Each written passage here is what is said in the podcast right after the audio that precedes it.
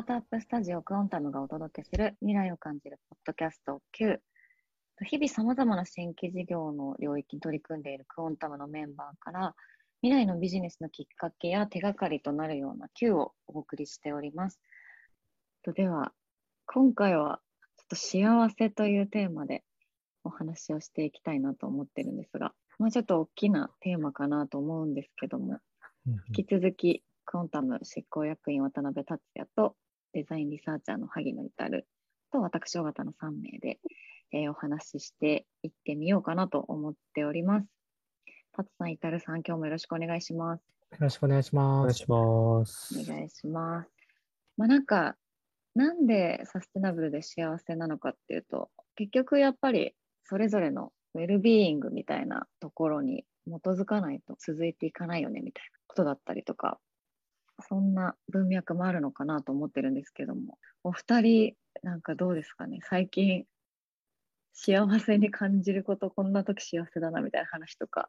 考えたこととか、なんかあったりされますかね。そうですね、多分、タスさんと僕で共通の話だと、今年1年以内に2人とも結婚したっていうのが まあ、そうですよね。結構幸せというキーワードからは、まあ、切っては話せない話かなというのはちょっとありますね。新婚ですもんね、お二人。そうですね。どうですか？なんか、コロナ禍でのご結婚とかいうところもあったりして、なんか式とかされたんですかね、うん、僕はまだしてなくて、うんうん、でもそれこそまあ、こういうコロナでみんな集まりにくい時代だからこその、まあ、結婚式というか、なんか証的なものは残したいなと思ってたりするんですよね。うん。どうしてまだ、はい。まだなかなか思いつかなくて、ぜひ、萩野君に教えてもらいたいな。いえいえ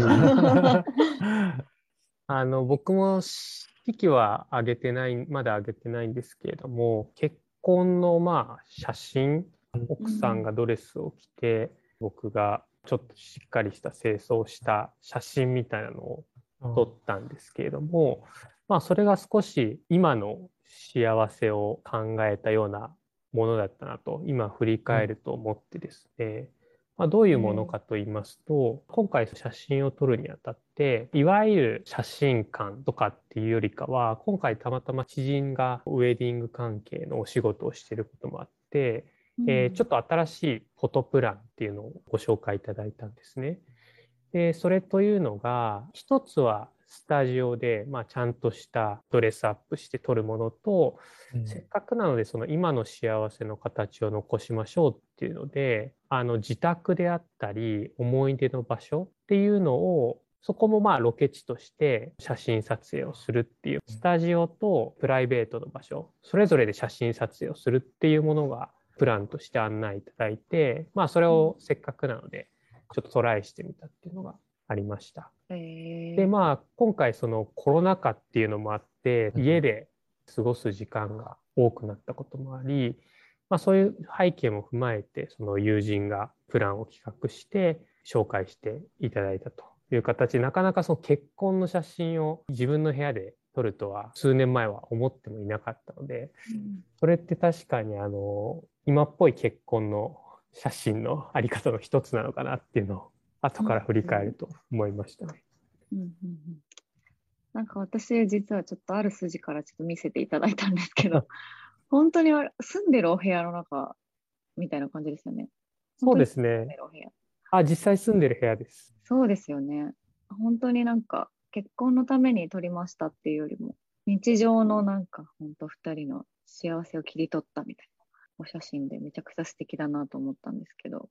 本当に素敵に撮影していただいて、まあそれこそあのいわゆる結婚写真って僕のイメージだとスタジオだけで化粧もがっちりして髪もセットしてドレスアップしてある種作られた世界で撮るっていうのが多分一般的だったと思うんですけれども、うん、自分の部屋であったり、まあ、思い出の場所っていうところで撮るのいかがですかって提案された時にありのままの2人の姿が出るの確かに部屋の中だなっていうのはすごく納得して写真何枚も撮ってもらったんですけど中には部屋の中なんでベランダの洗濯物とか机が雑然としてるところとかも映ってるんですけれどもなんかそれも含めて多分あのまあ10年後とか20年後に見返した時にあこういうことあったよねみたいな。あとこういう家だったよねっていうような振り返りもできてまあちょっと楽しいんだろうなっていうのは今から想像はしたりしてますね。うん確かになんかその作られた今まではちょっと頑張っていろんなスタジオ用意して、まあ、ある種加工もしたりしてやってきたものからありのままのっていうか、まあ、より日常の価値が高まってきてるというかそういうものに評価の軸が移ってきてるなっていうのはやっぱなんかどこでもよく聞くなと思って例えばインスタとかでも映えを重視していろんなものを撮ってる人って減ってるよなとか、うん、なんかより自分が好きなものとか好きな瞬間とかを収める人たちが増えてきたなっていうのは感じますね。うん確かになんか若い子 若い子たちの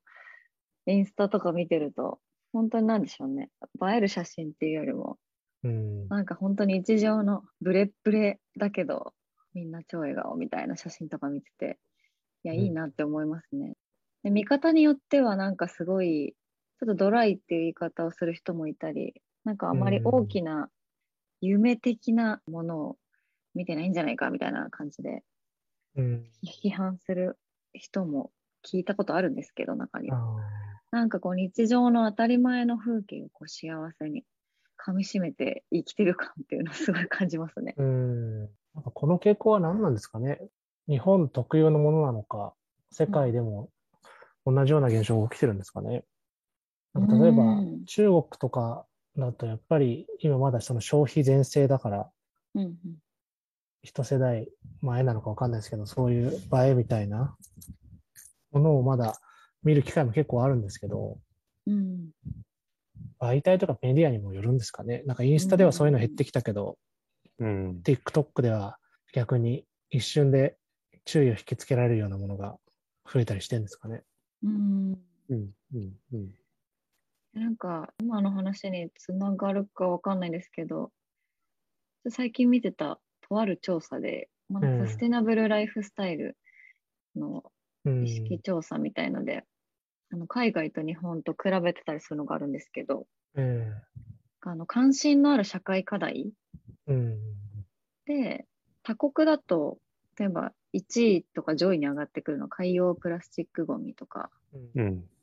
大気汚染とか、まあ、教育とかあるんですけど日本はなんか自然災害が1位なんですよね。うん、あであと今の生活を守ることに精一杯であるみたいな。今の生活を守るか次世代につなぐかどっちを選びますかみたいなのだとうん、日本日本は6割以上が今の生活を守りたいって言ってて、これか、まあ、調査した国の中ではトップなんですよね。うん、こういうの見てると結構、ねまあ、日本の SDGs ちょっと遅れてるみたいな風潮もあると思うんですけど、うん、なんかどっちかっていうと本当にすごい先のことって今考えづらくなってて、うん、将来に希望を抱きにくいみたいな部分ももしかしたらあるのかなと思って。うんまあなんかそれがね、いい意味で、その今当たり前の幸せをかみしめるみたいなところを若い世代たちが切り取れてるんだとしたら、なんかそれはそれでいいのかなと思いつつ、まあでもちょっとそういう日本人ならではの感覚みたいのあるのかなとちょっと思いましたね。うん。わかんないですけど、日本人はその、まだまだなんか自分の幸せイコール自分が属しているコミュニティの幸せがまだ強い気はしていて、うん、海外とかって分かんないですけど自分が幸せならハッピーみたいなまあ、うん、イコイコールのことですけど幸せとハッピー。なんか自分が幸せならそれでいいじゃんっていうのがあるけど多分日本ってまだもうちょっと周りの目を気にしてはいる気はしますね。うん。印象ですけど。なるほど、ね、うん、前ね、達さんもちらっとおっしゃってた、三方よしみたいな。うん企業よし、消費者よし、世間よしでしたっけ？そうですね。結構 SDGs みたいな話になると、それじゃダメなんだみたいな発信をしてる人も結構いて、自分のコミュニティとか世間じゃなく地球世界規模みたいな視点がどうしても日本には足りなくてさっきの調査結果みたいな逆に言うと自分の周りのコミュニティが良ければ世界まで目がいかないみたいな部分ももしかしたらあるのかなと思いましたね。うんなんか。島国だしなかなかこうこの時代になっても手触り感のある状態でうん。世界の問題みたいなところまで感じづらいのかなとはちょっと思いましたね。うん。地球規模の視点が日本に足りないっていうのは、なんか理由はあるんでしたっけ？ああ、それこそ今の生活を守ることに、目先のことにしか頭がないから、まあ頭がないって言ったらあれですけど、何十年何百年後のことを考える余裕がないっていう。うん、なんかそれも一つかなっていうのと結局自分がどう見られるかみたいなうん。意識があるから自分とそのコミュニティ直接的に接点のある人みたいなところに目が向いていて、なんかさらに俯瞰したところにまで視点が行きにくいのかなとうん。うん。はいはいはい。そんな過程ももしかしたらできるかもなと思いましうん確かに結構外国人というか英語圏の友人とかもいるんですけど、彼らの投稿を見てるとインスタグラムとか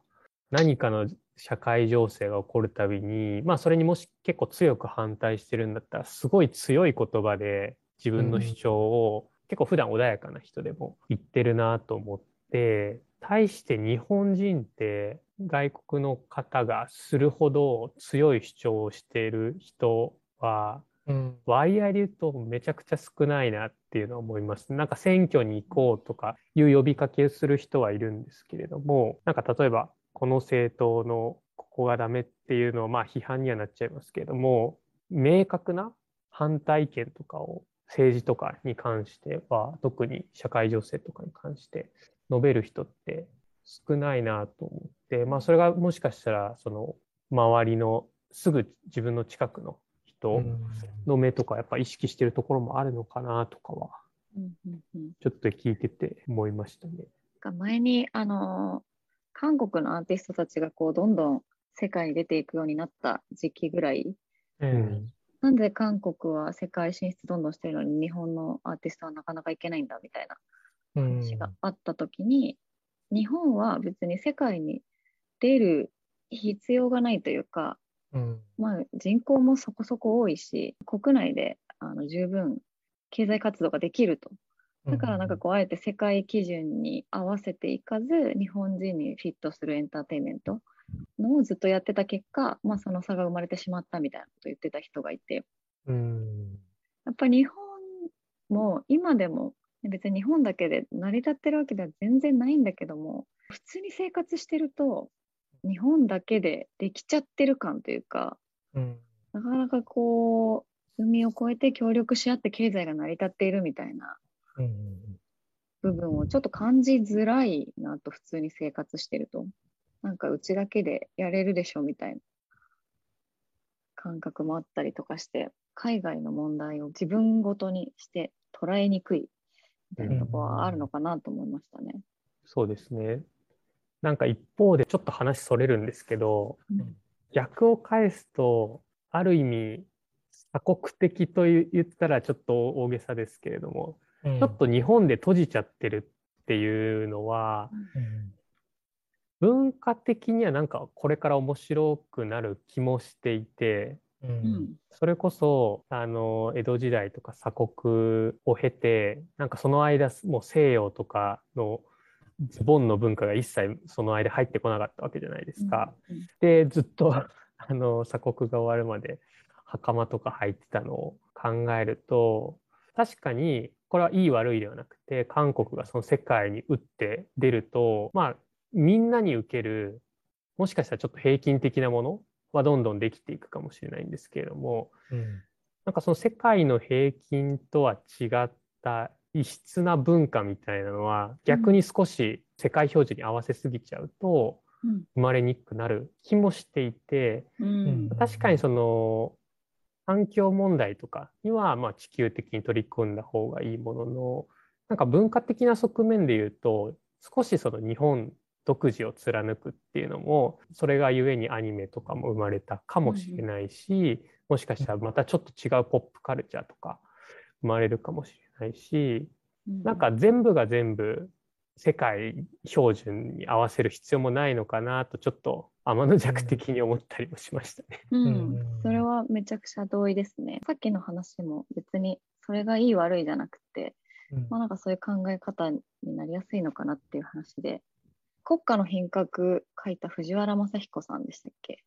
うん、かもグローバル化とは決して世界が均質化することではないと。うん。それぞれの国がそれぞれの国らしさを保ったというか尖らした上で手をつなげる状態みたいな。のがグローバル化であるみたいなめっちゃ要約してますけどなんかそんなようなことをおっしゃっていて、うん、当時読んでめちゃくちゃ納得した記憶がありなんか日本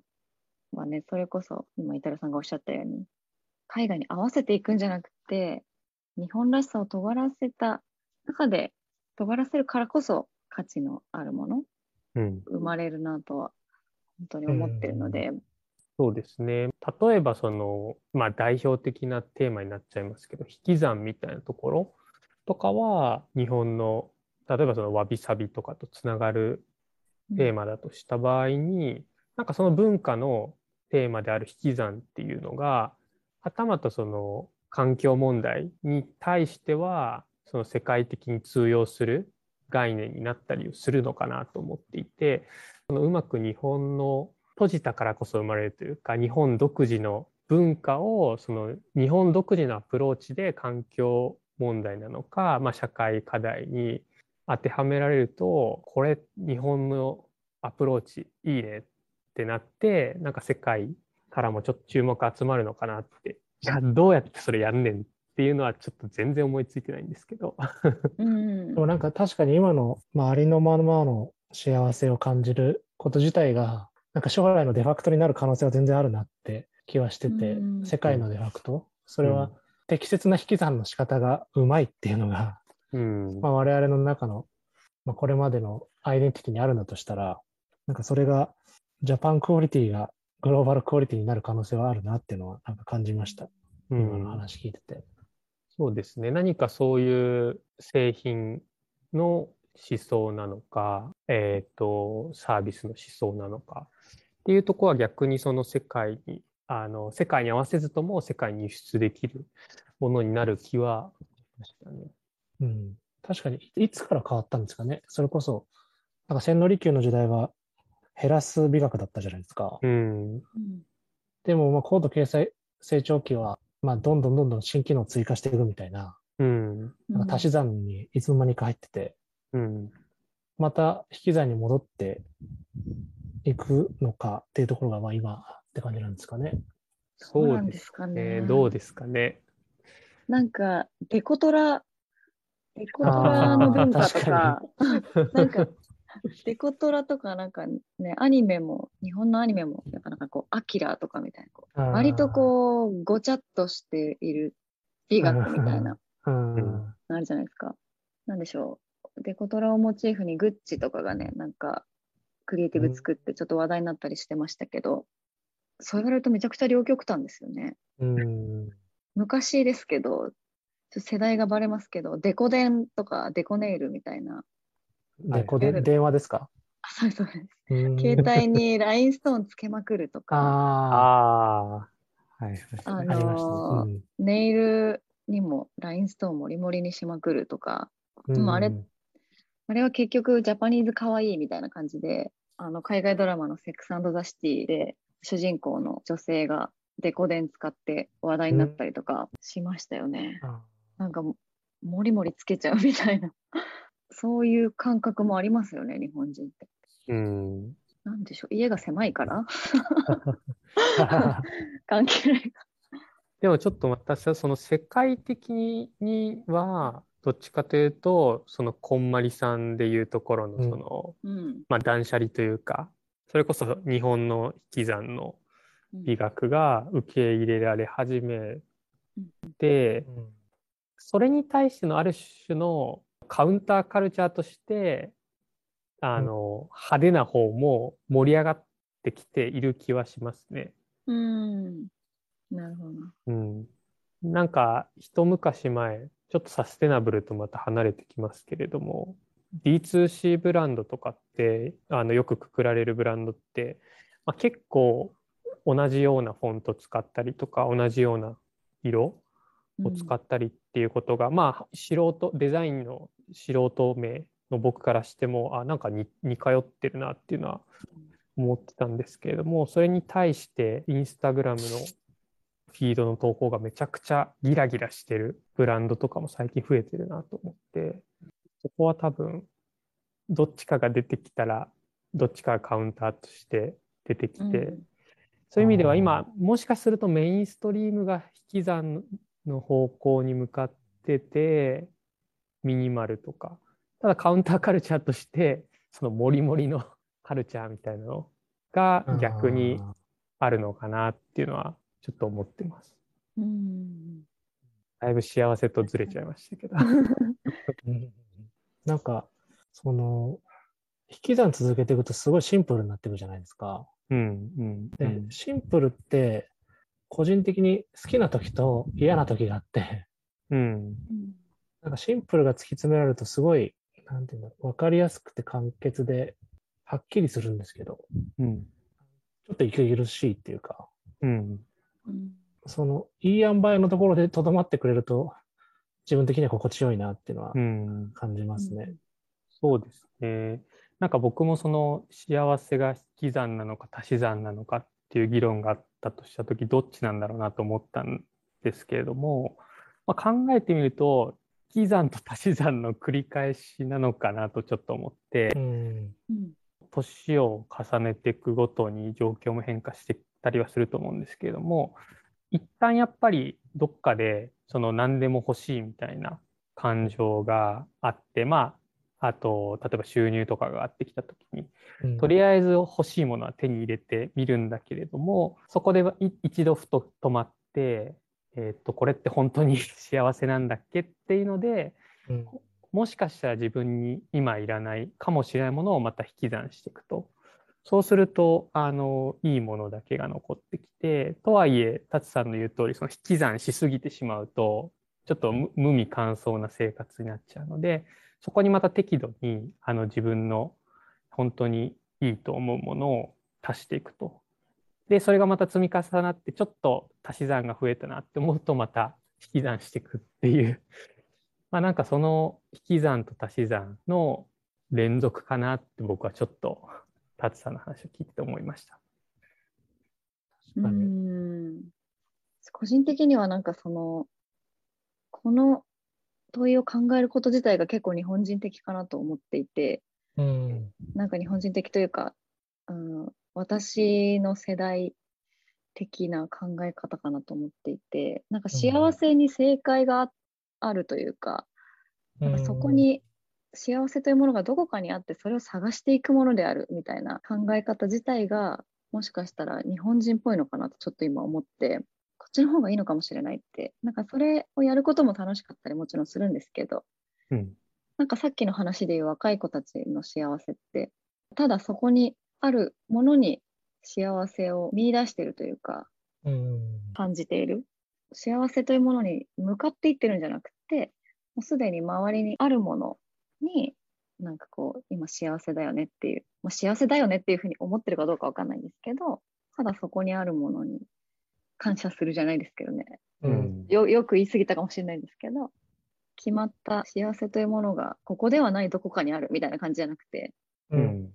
この瞬間いいよねっていうふうに感じれてるのかなとちょっと思いました。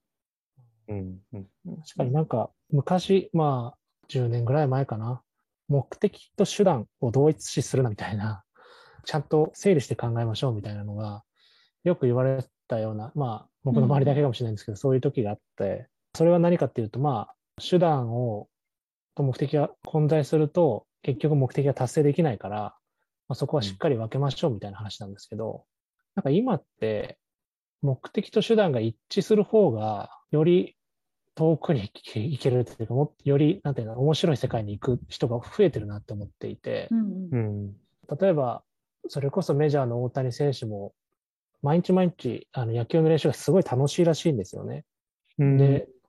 翌日の試合でベストパフォーマンス出せることが一番楽しいから、あんまりお酒飲んだりとか、友達と若さ、まあ、騒いだりとかっていうのはあんまり、まあ、そっちよりも練習の方が楽しいらしくてですね。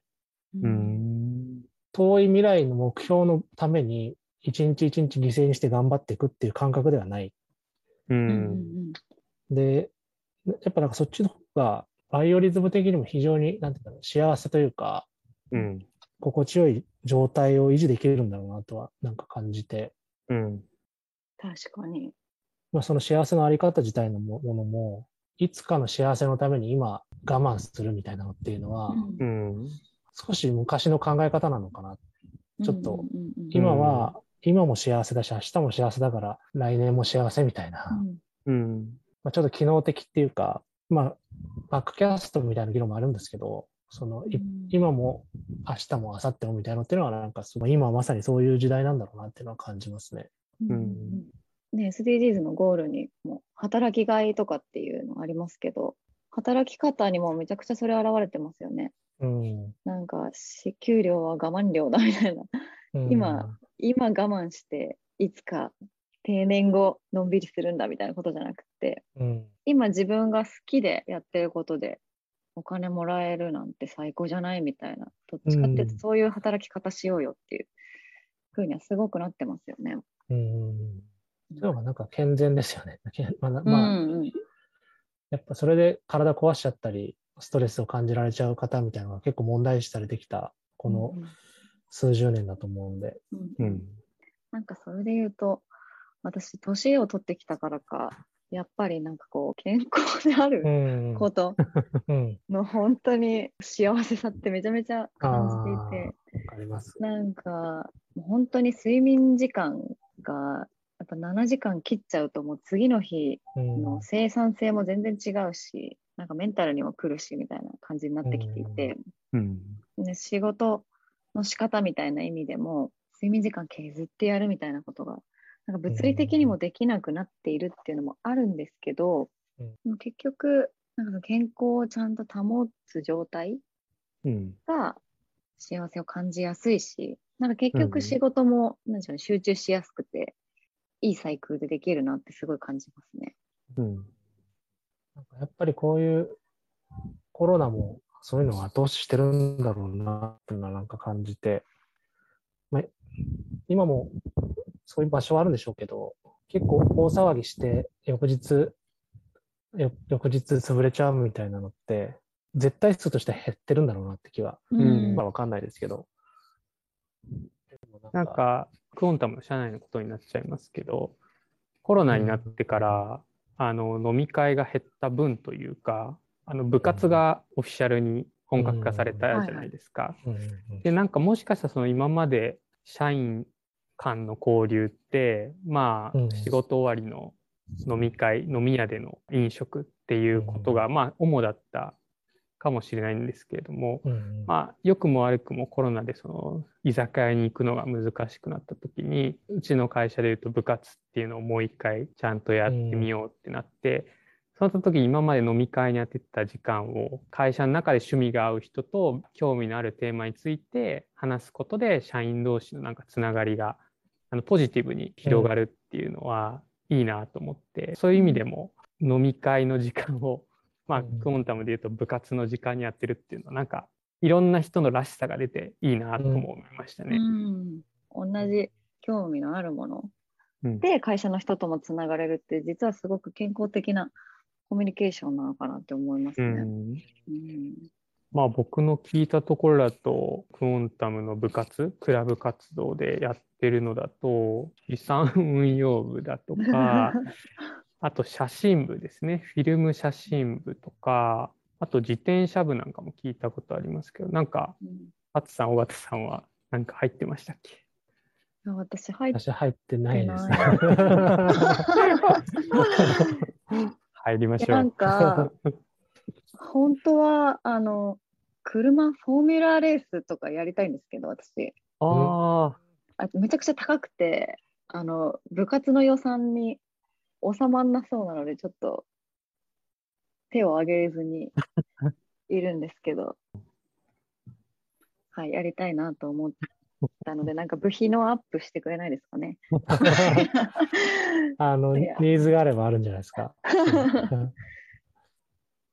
あでもそれこそ社員同士のつながり方も自由になりましたね。自由というか、おのおのの幸せな方法で社員の皆さん同士でつながるっていうなんかすごいヘルシーでポジティブな気がしますね。まあクオンタムで言うと部活動クラブ活動っていうのが一つ社員の幸せのあり方を体現してるといいかもしれないですね。んなんかこの話ってしましたっけ ?Q の中で。したかな？タツさんとかね、海沿いに引っ越したじゃないですか。はい。なんか私も今めちゃくちゃ湘南エリアに引っ越しがしたくって、えー、ちょっと自然のある場所でなんか生活することで幸せの感じ方みたいなのとか変わったりとかされました、うん、風を感じるっていうのが風に意識をも持つようになるっていうのは、まあ、海辺に引っ越してから、まあ、幸せって思思うというか、まあ、気持ちいいなっていうふうに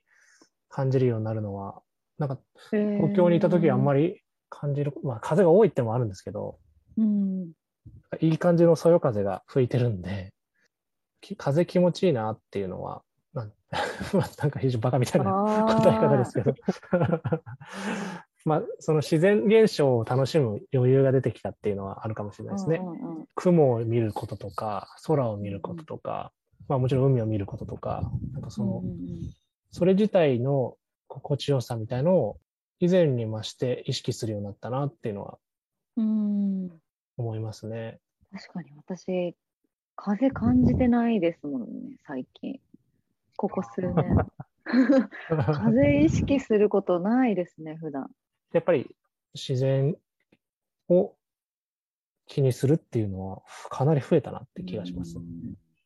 うん、確かにそういう少しなんか生物的な動物みたいな生き物としての感覚が呼び覚まされてるのとこまでいくかわかんないですけど、うん、なんかそういうところを感じる部分があるなと思いますね。うんうん、なんか日本人ってね、よく、まあ、宗教観って言っちゃうと、まあ、それはいろんな人がいるかもしれないんですけど、うん、なんか八百万の神みたいな感覚、うん、山には山の神様がいて海には海の神様がいて、うん、あとなんかお天道様が見てるみたいな表現とかよくするじゃないですか。うん、なんかこう特定の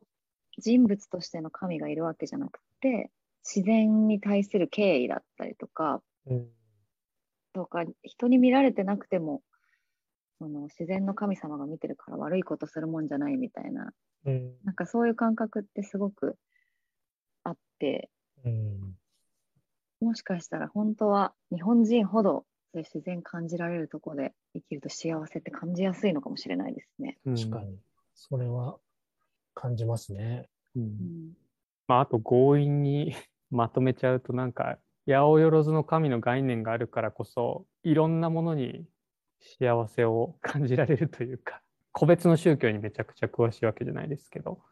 何々教ごとに定められてる幸せとかあるべき姿みたいなのが八百万の神だとそれがまあいろんなところに神様が宿ってるっていうんで、まあ、日本人こそ本当はもしかするといろんな幸せを持つポテンシャルを秘めてるのかなとちょっとすごく無理やりですけど 思っちゃったりしました。そうですね。だから本来なんかその自然とか環境みたいなものには敏感である文化なのかなと思うので、うん、なんかそれがもっとね、それこそ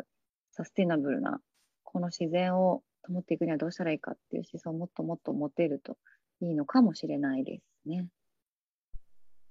はい。引き続きこのシリーズではサステナブルをキーワードに新規事業へのヒントを探っていければと思います。お楽しみに。クオンタムがお届けするポッドキャスト Q では、この他にも様々なテーマや切り口で未来のビジネスについてトークを展開しています。よろしければぜひチャンネル登録やフォローなどよろしくお願いします。では、タツさん、イタルさん、今日もありがとうございました。ありがとうございました。ありがとうございました。